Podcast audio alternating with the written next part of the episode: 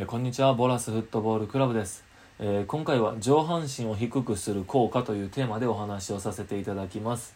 あのおそらくこのポッドキャストを聞いている方っていうのはまあ細かいところまでこだわってねサッカーに関わっている人たちだと思います。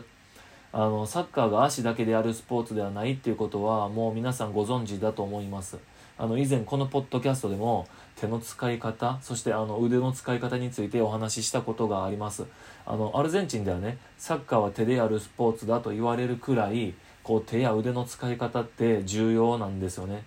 あの今回はね上半身の使い方の一つを紹介したいと思います。日本ではねあまり知られていないのでとても価値のある情報です。あのぜひ最後まで聞いていただければと思います。よろしくお願いします、えーさて早速ですが皆さんは上半身をうまく使いこなしていますか？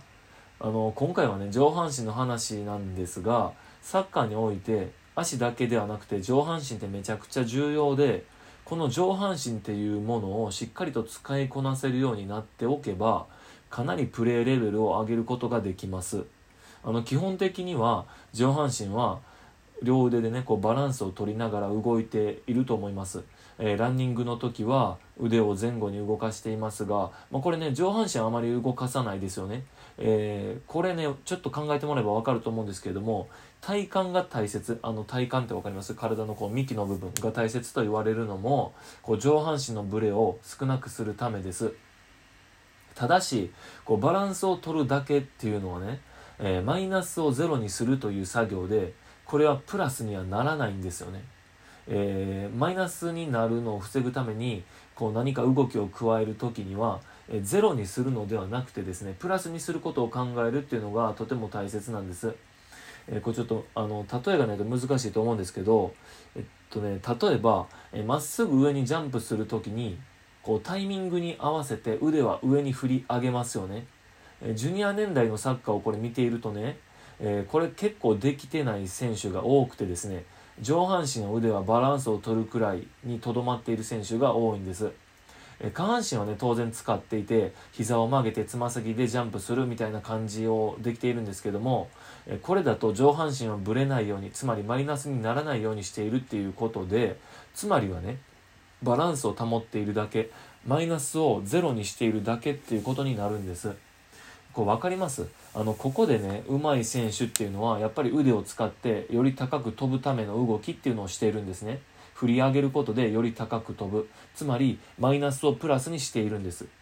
でこれね無意識のうちに多くの人がマイナスのことが起きないように体が勝手に動いてしまっているんですがこの時に意識的にプラスにこう変えていくっていうのが大切なんです。えよりと、えー例えばより高く飛ぶためには腕はどう動かしたらいいんだろうとか、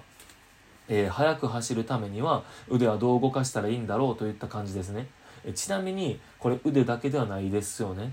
えー例えば首もです。首も同じです。それから肩の高さとかつま先の向きとか、え足を上げる高さっていうのも大切で、まあ、この辺りはしっかり意識的に動かすことを僕はお勧めします。まあ、また機会があればこの辺りについてもね話していこうとは思っています、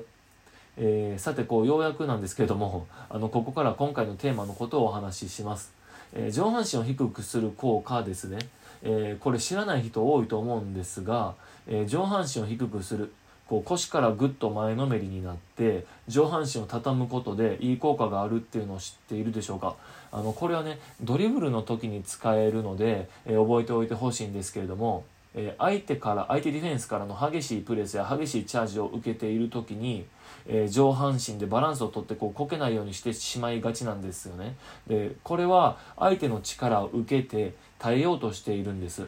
ででもねこれ体の強いディフェンスが相手だとこう勝ち目がなかったりしますよね。でそこでこうテクニックを使ったりスピードを使ったりあとはもうパスに逃げたりするんですが、えー狭いスペースやパスコースがない場合はねもう積んで積んでしまう、えー相手にボールを奪われてしまうということがあります。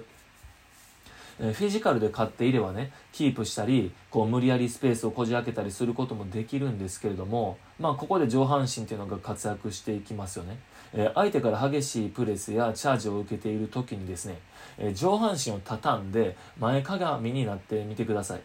え足はもちろん、えそのままドリブルをします。下半身はそのままドリブルをしてくださいね、えー、こうすることで相手は力を加える場所を失います。これお分かりいただけますか？あのつまりねバランスをとって上半身を姿勢よく残してしまうと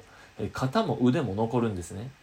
こうなるとショルダーチャージし放題です。肩ぶつけ放題だし腕つかみ放題だしえもっと言うと相手がこう腕を使ってこう腰とかをつかみに来るつかみ放題になるんですね、えここで、え上半身を畳んで前かがみにしてしまうと、えレフリーがねファールかなってよく見てくれるのと同時にえ相手ディフェンダーは掴む場所がなくなってしまって、えショルダーチャージする方がなくなってしまって、え足をかける以外にね何もできなくなるんですね。